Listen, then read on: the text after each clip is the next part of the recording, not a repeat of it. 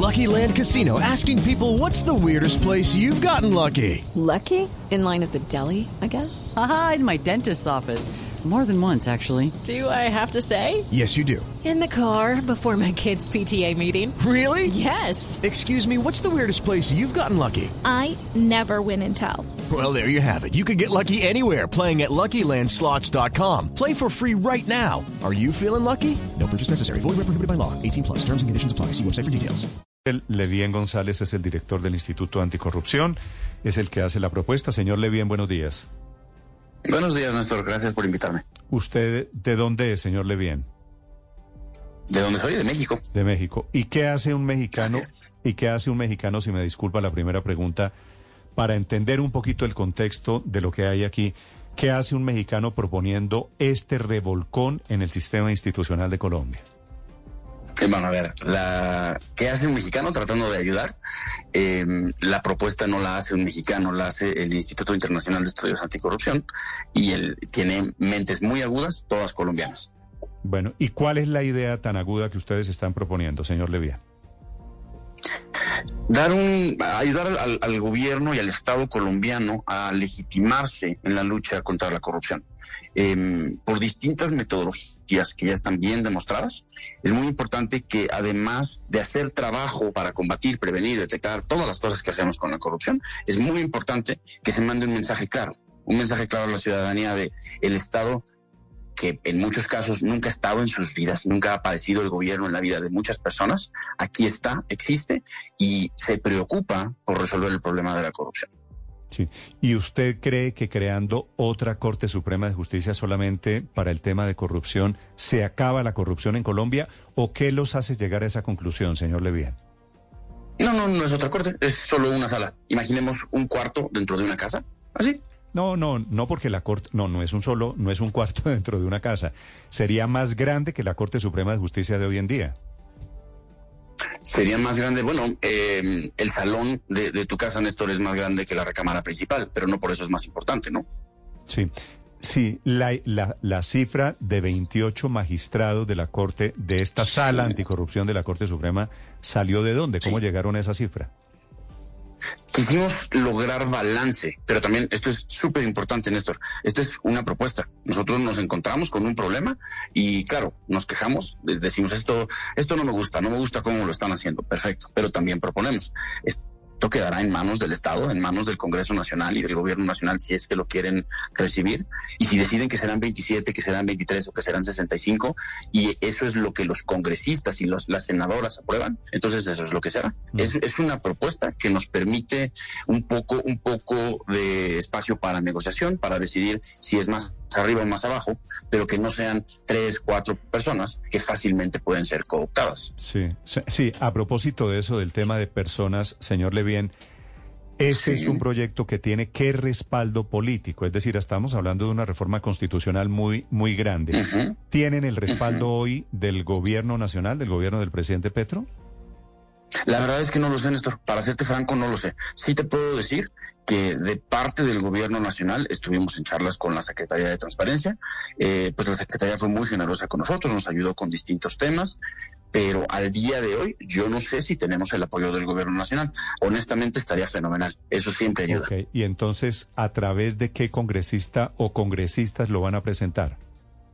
Ah, qué buena pregunta. Eh, nosotros estábamos en el, en el trámite de hacer trabajos con el senador Ariel Ávila. Al día de hoy el senador Ariel Ávila tampoco es parte del proyecto eh, y entonces lo que estamos intentando hacer es pues reclutar a más congresistas, a más senadoras para que nos ayuden a presentarlo.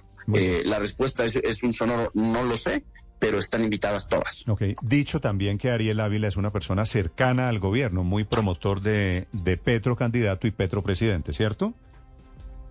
Eh, me preguntas si Ariel Ávila es amigo de Petro, no, no lo sé, no lo sé. No, no, no, lo, lo estoy, era una pregunta de esas retóricas aquí pensando en voz alta. Ah, ya. Señor- Perfecto, señor Levien. Gracias.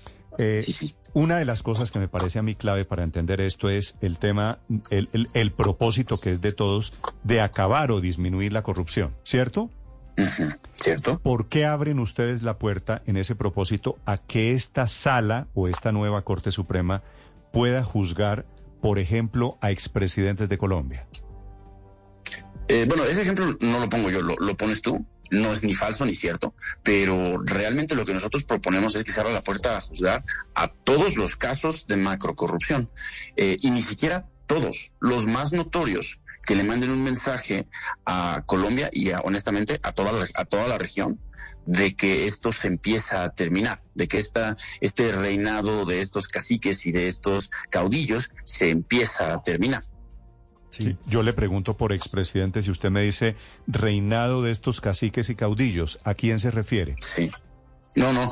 Eh, si nosotros dijéramos nombres, hay nombres que me encantaría decirte, pero si yo te digo eh, Alejandro tal o, o Mario cual, eh, les estoy violando sus derechos humanos. Porque claro, después ya los juzgamos en el, en, en el Tribunal de la Opinión Pública y ellos se van a poder escapar diciendo es que yo nunca tuve un juicio justo. Sí. Me encantaría decirte nombres, pero no hay nadie, no hay, esto sí te puedo decir, no hay nadie que esté fuera del alcance de esta sala.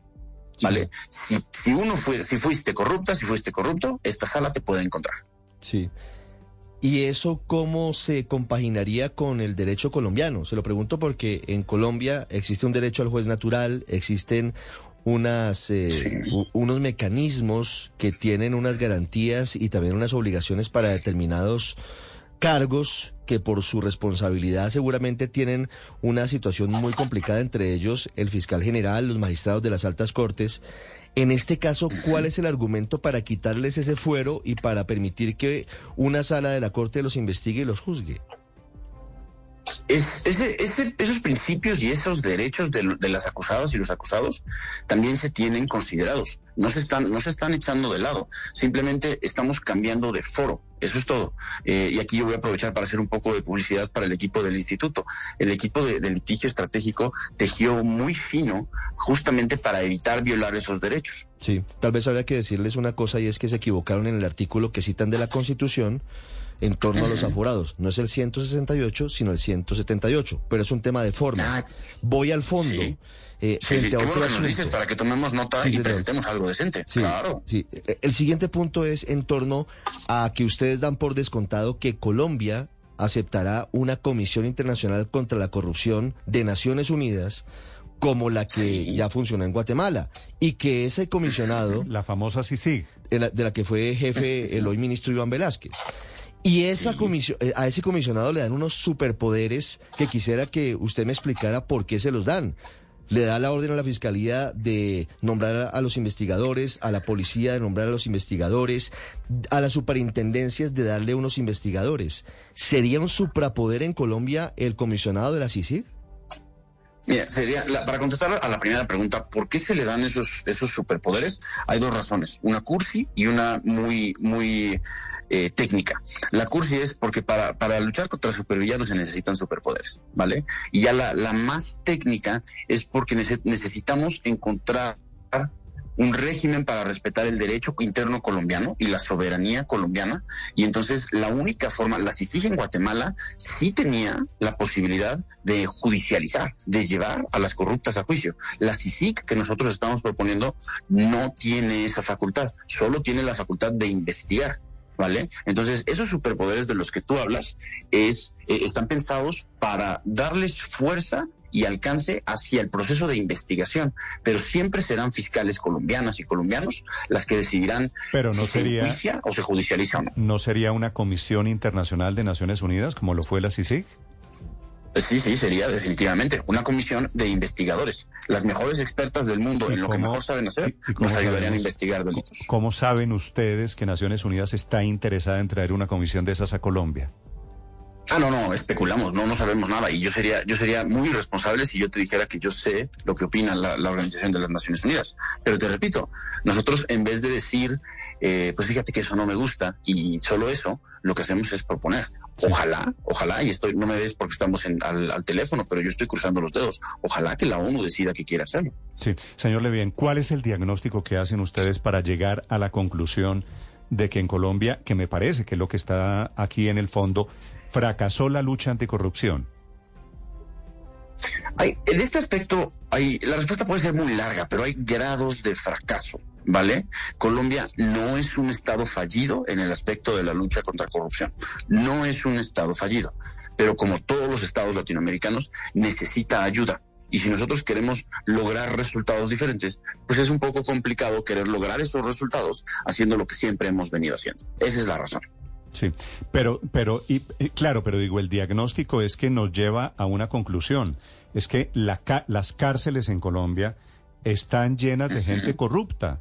Es decir, aquí los escándalos de corrupción, cualquiera, desde el proceso 8000 hasta el carrusel de la contratación en Bogotá, hasta cualquiera que usted coja, tienen gente en la cárcel y hay sanciones por el tema anticorrupción. Lo que pasa es que la corrupción en Colombia es una rueda que gira y gira. Entonces se cogen unos corruptos, llevamos a la cárcel, se castiga a unos corruptos, pero seguimos los colombianos metidos en esa rueda rusa, en esa montaña rusa de la corrupción. Seguimos. Eh, ¿qué, ¿Qué los hace pensar a ustedes que creando una sala nueva, unos señores nuevos, se acaba la corrupción en Colombia si el problema es otro? No, a ver, bueno, esto es, esto es requete importante. Nosotros no creemos que la sala anticorrupción es la varita mágica para, para acabar con la corrupción en Colombia. Eso sería ingenuo. Lo que sí creemos es que es el símbolo que, que Colombia y que Latinoamérica necesita para poder ver que su estado, que, que a su estado les importa el problema de la corrupción Habiendo hecho esa aclaración, dijiste que las cárceles están llenas de personas corruptas. Claro, pero también están llenas de personas pobres que, que no, no han recibido más que violencia sistémica de un Estado que vive en ese carrusel eterno de corrupción. Lo que nos hace pensar que podemos cambiar algo es que tanto con propios como con extraños tenemos que decir, bueno, basta ya, alguien tiene que dar un buen, un buen golpe en la mesa. Ese, ese, ese alguien puede ser Colombia. Y ese golpe en la mesa debe ser contundente, pero yo escuché lo que hablaban ustedes antes de empezar la entrevista. No debe ser eterno y por eso la naturaleza transitoria de la sal. Esas son las razones por las que creemos que debe ser así. Usted me habla de esto como si en Colombia no hubiéramos hecho nunca nada contra la corrupción.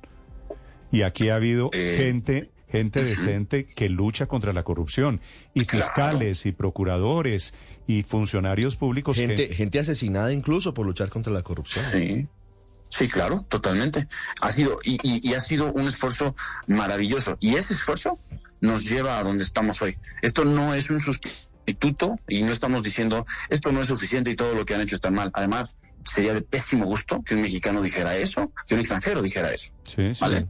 Em, no, no, ese no es el mensaje. El mensaje es, les agradecemos el, trabajo y lo duro que han cargado y ahora creemos que este es el siguiente paso en la evolución. Todos tenemos que tener adolescencia. ¿De dónde sale la cifra, eh, la temporalidad de tres años de la sala anticorrupción? Es una propuesta. Em, nos basamos, eh, el Juicio Nacional Anticorrupción está pensado como un juicio que, que hace una un cierre metafórico a una lucha material, a una lucha real. El proceso de paz, que yo no les tengo que contar de qué trata, porque seguramente no lo entiendo tan bien como ustedes, ¿vale? Eh, nosotros nos basamos en los tribunales transitorios que ya han existido. Estoy pensando en la ICTI, estoy pensando en Yugoslavia, estoy pensando en Ruanda, eh, y ese, esa es la temporalidad de la que han gozado, ¿vale? Ellos han funcionado de esa manera, pero también aquí vale la pena decir una cosa. Nosotros propusimos este número como se propuso el número de 28 magistrados. Tenemos razones buenas para pensar que ese número satisface, pero será, se quedará en manos de las congresistas y de las senadoras el decidir si esto va a ser así, si van a ser más años, si van a ser menos magistradas, lo que ellas decidan. Esto implicaría un cambio no solamente en la constitución, sino en los códigos penal y de procedimiento penal de Colombia. ¿Ustedes tuvieron en cuenta eso? Por ejemplo, modificar el artículo 19 del código que dice que nadie podrá cambiar de juez o tribunal que lo esté investigando luego de la comisión del delito y luego de empezar el juzgamiento.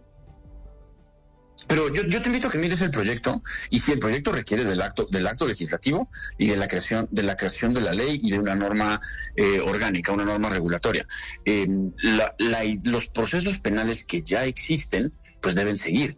Si la, si la Suprema Corte, perdón, si la Corte Suprema tiene facultad de atracción, pues necesariamente la sala, la sala transitoria tendrá facultad de atracción. Pero no es nuestra, nuestra intención decir, bueno, eh, juzgamos a Néstor, no nos gustó el resultado y entonces ahora lo vamos a juzgar pero, fíjese, en aquel tribunal. Pero fíjese que el, el proyecto contempla que todas las actuaciones todas las actuaciones y todas las investigaciones por corrupción hasta el momento previo de ir a, juicio, de ir a acusación, pueden ir a la sala anticorrupción de la Corte Suprema. Todos. Y le puedo leer el artículo. ¿Cuál es la pregunta? No, Pues- no, pues que- lo pues- conozco, pero ¿cuál es la pregunta? No, pues la pregunta fundamental es si eso no está desconociendo el artículo 19 del Código de Procedimiento Penal que dice que nadie puede cambiar de juez natural cuando ya hay una investigación en, en- en desarrollo y en curso. Por eso, por eso se hace a nivel de acto legislativo. Además, aquí recuerdo que es una propuesta. Es una propuesta que puede modificarse. Mm. Se lo- se pero lo- por eso se hace a nivel A la- constitucional. dicho, a la duda de Ricardo, señor Levien, Sí. se, lo, se lo vuelvo a Sí, sí. preguntar. ¿Qué delitos comprendidos en qué periodos conocería esta nueva Corte Suprema de Justicia? Los delitos de actos de corrupción, necesariamente, y corrupción entendida de manera abstracta, pero los delitos que ya están tipificados en el Código Penal colombiano. ¿Y cuáles No serán los delitos, delitos cuáles, serán los delitos conexos? Porque en el proyecto también habla de delitos conexos a la corrupción. Em, ¿Tú qué entiendes por delitos conexos? No, pues conexos Pues es es que, que- puede tener vinculación, ahí, ahí puede caber todo, ¿no? No, pero, pero, Claro. pero la pregunta es para usted, porque No, no. si el autor del proyecto fuera Ospina, yo estaría entrevistando a Ospina. ¿Ustedes qué entienden por delitos conexos? El, el- es relativamente claro y no hay no hay gran espacio para, para interpretación. Son los, los delitos accesorios y vinculados a los delitos principales, que en este caso son los delitos que facilitan, permiten o, o llevan al acto de corrupción, al delito principal que se ¿Como, juzga. co- como cuáles, perdón? Por ejemplo, los delitos de facilitación, de encubrimiento, eh, la colusión, ese, ese tipo de delitos que nos llevan Yo- o que yo- están Lo que vinculados pasa, lo directamente que con pasa el es delito que, principal. señor Levien, eso en Colombia es la puerta de entrada Es que, a yo, todo. es que yo no quiero molestarlo, pero es que aquí en Colombia, por ejemplo, en el proceso de paz, todo se vinculó Sí. al conflicto. Entonces aquí terminaron una cantidad de personas diciendo que lo que habían hecho, que los delitos que habían cometido, era con ocasión del conflicto para intentar meterse a la JEP para tener beneficios. Aquí no podría pasar al revés, que sea tan amplio el margen de maniobra de esta sala anticorrupción que termine asimilando cualquier que- cosa como conexa al delito En- en- anticorrupción. entre, entre otras cosas, como usted lo debe saber a estas alturas, señor Levien, en Colombia no hay en ningún código un delito que se llame corrupción, ¿cierto? Claro. claro. Entonces, por la puerta de la corrupción, ¿sabe qué delitos caben? Todos. Todos relaciona- relacionados o no, o no con la guerra, todos. Si usted roba por corrupción, si usted creó grupos paramilitares, tiene o se le puede adjudicar como delito conexo a la corrupción. Entonces, crear en la Corte Suprema una mega sala, una muy poderosa sala, para juzgar a todo el mundo por delitos que pueden o no tener que ver con corrupción en este país polarizado de violencias políticas es particularmente, particularmente difícil de digerir. De acuerdo. Y es, es un miedo, es un miedo completamente válido, es un temor legítimo. Y, y lo que necesitamos nosotros es que personas escépticas y pragmáticas, como ustedes lo están haciendo en este momento, nos hagan pedazos para que presentemos algo decente, nos hagan pedazos el proyecto para que presentemos algo No, decente yo no, y yo no viable. quiero, yo no quiero hacerlo pedazos. Quiero entender por un lado Claro. cuál es la Sí. causalidad que los lleva a presentar este proyecto, cuáles serían las consecuencias para, para desarrollar un proyecto y Mucho. especialmente quiénes Sí. están detrás de este proyecto, cuál, cuál es ¿Cómo, la, cómo la es la, bolita. cómo, cómo es la mecánica, señor Levien? Como por ejemplo, ¿cómo va a ser la elección o la selección de esos magistrados? ¿Quién los va a escoger?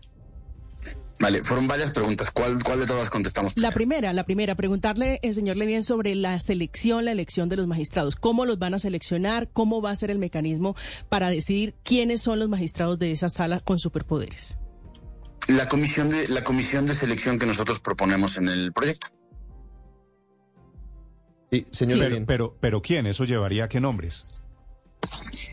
Ah, no, no, pero es que ponerle nombres desde ya también sería sería irresponsable y probablemente ilegal. Eso no es parte ¿Quién, quién de las, de atribuciones del instituto. ¿Quién elige a los magistrados de esta nueva corte? La co- esta, esta comisión que se forma, Sí. esta comisión de expertos, sí.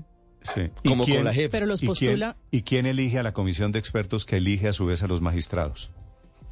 Tengo que mirar el proyecto porque en este momento no lo recuerdo. Sí, es que Pero nosotros- lo que sí es cierto, lo que, a ver, no, yo, yo tengo, yo, perdón, aquí hay una aclaración muy importante. Lo que sí te puedo decir es quién elige a los magistrados, quién elige a los investigadores. La respuesta no es el, el gobierno nacional. Eso sí te lo, te lo puedo decir desde ya.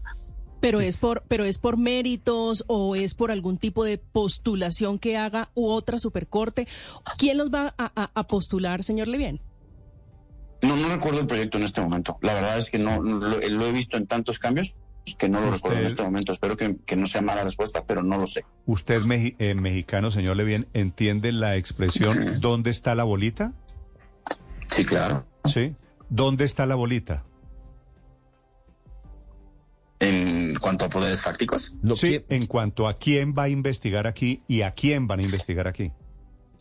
Le repito, me encantaría, de verdad me encantaría darle nombres. Vamos a investigar a Juanito y a Pedrito. Claro, No, no, me encantaría. No, pero Eso- la respuesta a quién van a investigar es a todo el mundo, incluyendo expresidentes, ¿cierto?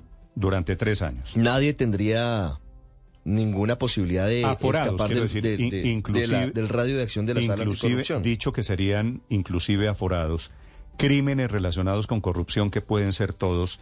La pregunta de quién los va a investigar, quiénes serían estos superjueces con estos superpoderes, ¿esa usted no la tiene clara todavía? No, no. Recuerda, bueno, aquí una aclaración. Recuerda que, que los investigadores es la- son la comisión, la comisión internacional. Después los fiscales judicializan y los jue- las jueces deciden, ¿vale? ¿Quién selecciona a cada uno? Esa es la respuesta que yo no tengo eh, en este momento, pero que sí está en el proyecto. Eh, no es culpa del proyecto, es culpa de Michelle, que en este momento no lo recuerda. Levien, sigo con, con la con la analogía. ¿En dónde está la bolita? ¿En dónde está la bolita de la redacción del proyecto? ¿Quiénes son esas mentes agudas colombianas que redactaron este proyecto de acto legislativo y el proyecto de ley estatutaria? ¿Quiénes son las personas que lo redactaron? Los abogados del instituto, el departamento de litigio estratégico del Instituto Anticorrupción. ¿Y nos puede dar nombres? Claro, Alejandro Alvarado, Alejandra Gales, están en el proyecto, ustedes lo tienen en la sección Sí. de agradecimientos. Sí, sí. ¿No hay ningún Sí, sí, ahí político vinculado con, con esta iniciativa? Nos acompañó el senador Ariel Ávila eh, y su, su unidad de trabajo legislativo. Definitivamente, sí, sí que nos, nos acompañaron en el proceso de preparación y en cranearnos la sala. Definitivamente, sí. Ahora ya no son parte del proyecto. Sí. Vale, tengo aquí el proyecto en mis manos. ¿Dónde busco? ¿Quiénes son los autores? Eh, tiene usted un panfleto que viene como una especie de instrucciones de uso, donde, donde sale el- la imagen icónica del juicio, que es el, el Bolívar que tiene bigote. En la esquina inferior derecha están los agradecimientos y ahí se explica quiénes son las personas que trabajaron en el proyecto. ya se Vale. los leo. Vale, muy bien, señor Levian, es un proyecto que va a ser muy importante. Quedo con la duda de la participación del gobierno. Tengo claro Sí. que hay personas cercanas al gobierno que participaron en ahí. Aquí, repito, seguramente con riesgos, seguramente también con beneficios, proyecto para luchar contra la corrupción en Colombia, que por supuesto esa puerta de entrada parece de aplausos. Viene después el cómo y seguramente aquí es donde se abre el debate.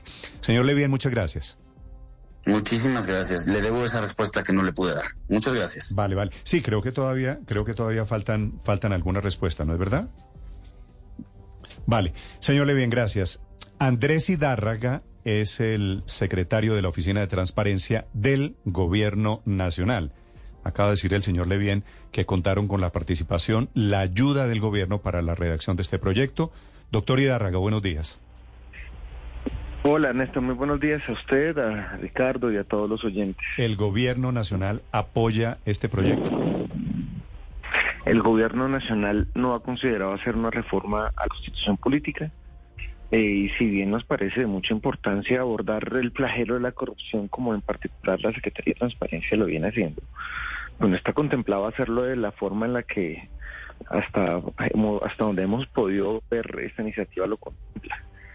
que la Secretaría de Transparencia, como cualquier otra institución del Estado, en el marco de, de su ejercicio de escucha a la sociedad civil, a las organizaciones sociales, la ciudadanía en general, eh, la escuche, reciba iniciativas, no, no quiere decir esto que haya un respaldo institucional a todo lo que nos llega a las oficinas.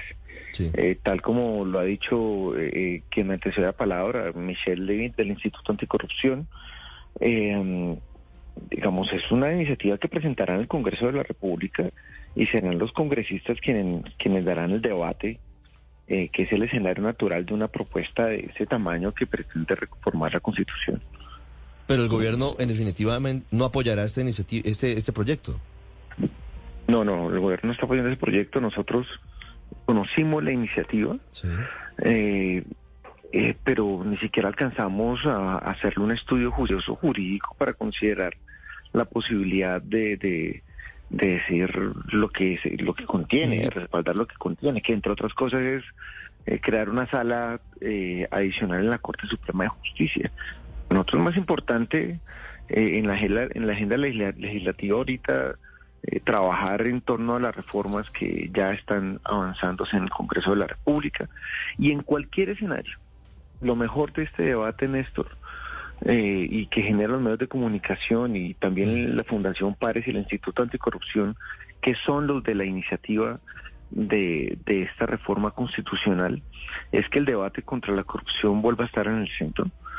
Pero cualquier iniciativa, venga de donde venga, tiene que garantizar el debido proceso, garantizar la presunción de inocencia y sobre todo el derecho a la libertad.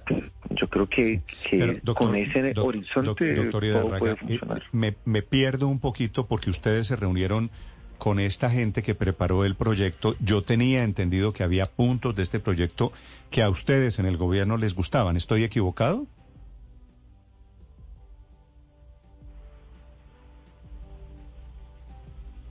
Doctor, doctor Hidárraga.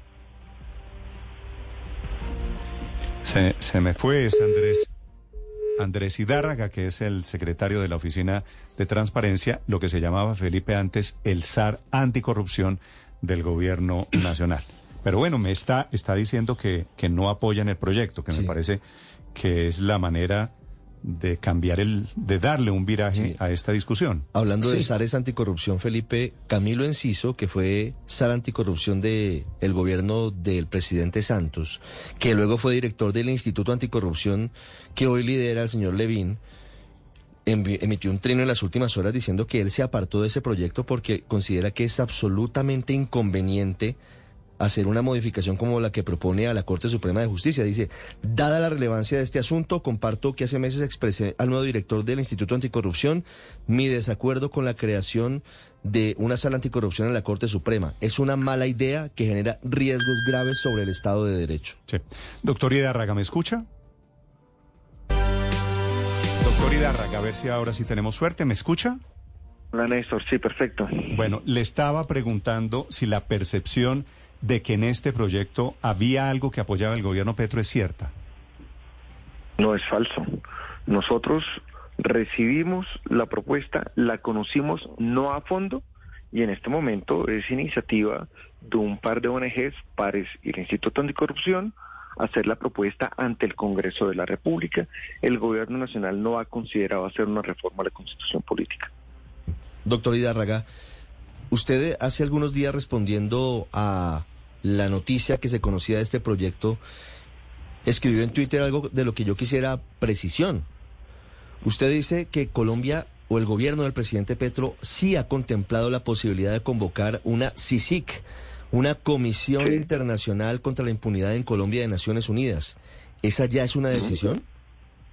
No, como lo dije en el trino, si bien ha contemplado, eh, pues en principio no es esta iniciativa que presentan la Fundación Pares y el Instituto Anticorrupción, es una idea que se mantiene, es una, una afirmación en campaña por parte del presidente de la República, la cual está en estudio eh, y si llega a ser realidad en su momento será Sí. saber. ¿Quién está haciendo el estudio para saber si se convoca una CICIC para Colombia, doctor Hidárraga? En suma, es el presidente de la República que ha convocado a, a, a parte del gabinete a, a hacer ese estudio y ese avance, donde por supuesto está el, el ministro Iván Velázquez. Ah, claro. Pero en eso, en, eso, en eso coinciden con el proyecto, por lo menos. Sí, pero de ahí a decir que vamos a pretender cambiar la constitución y crear una sala adicional en la Corte Suprema de Justicia, en este momento ni hace parte de la agenda legislativa cambiar la constitución, ni tampoco en ese detalle Entonces, considerar cambiar la entonces Corte. no, no lo de la Corte Suprema de Justicia, sí lo de la CICIG. Así es. Sí. ¿Y lo de la CICIG sería parecida a la CICIG del ministro Velázquez en Guatemala? Como te digo, es una opción que hasta ahora se está contemplando, que está muy, digamos, le falta mucho trabajo y mucha elaboración, de tal manera que no podría afirmarte que si es parecida a la de Guatemala, que si es parecida a la que presentan eh, este par de ONGs. Sí. Esa, si sigue en Guatemala, tenía funciones jurisdiccionales. ¿Están pensando en algo parecido, por ejemplo? No, por ahora no. Por ahora no. Como te digo, es una idea todavía a la que le falta mucha maduración. Es algo que en, en caso de sacarlo adelante implicará sentarse con Naciones Unidas. Eh, es decir, eso tiene mucho trabajo. Eso no es son sacando un anuncio y diciendo que lo vamos a hacer. Eso amerita un estudio riguroso que, que tiene que ser responsable con el país, con la situación política. ¿Ya han, país. hablado, ¿Ya han hablado con Naciones Unidas, o al menos preliminarmente, sobre la posibilidad No, de convocar señor. la CICIG? O sea, eh, No, eh, por ahora no. es idea apenas en ciernes, apenas en, en nacimiento. Pero Así es, estudiada por el presidente Petro y el No, no, no. Hay- entiendo, hay equipo de entiendo, estudio. Son entiendo, entiendo que falta ponerla a andar. Doctor Hidárraga, gracias por contarnos esto. Néstor, usted y, todo su equipo, muchísimas gracias. Gracias, señor. Feliz día. 734, Felipe. En conclusión, entonces, el gobierno Petro no apoya la idea de los señores anticorrupción Así de es. crear una megacorte, pero sí están pensando en una CICIG para Colombia, que es un organismo de Naciones Unidas, autónomo, dice él, parecido al de Guatemala, que era el que operaba quien hoy es ministro de Defensa, Iván Velázquez, en Colombia. With the Lucky Land slots, you can get lucky just about anywhere. This is your captain speaking. Uh, we've got clear runway and the weather's fine, but we're just going to circle up here a while and uh, get lucky. No, no, nothing like that. It's just these cash prizes add up quick. So I suggest you sit back, keep your tray table upright, and start getting lucky. Play for free at LuckyLandSlots.com. Are you feeling lucky? No purchase necessary. Void where prohibited by law. 18 plus terms and conditions apply. See website for details.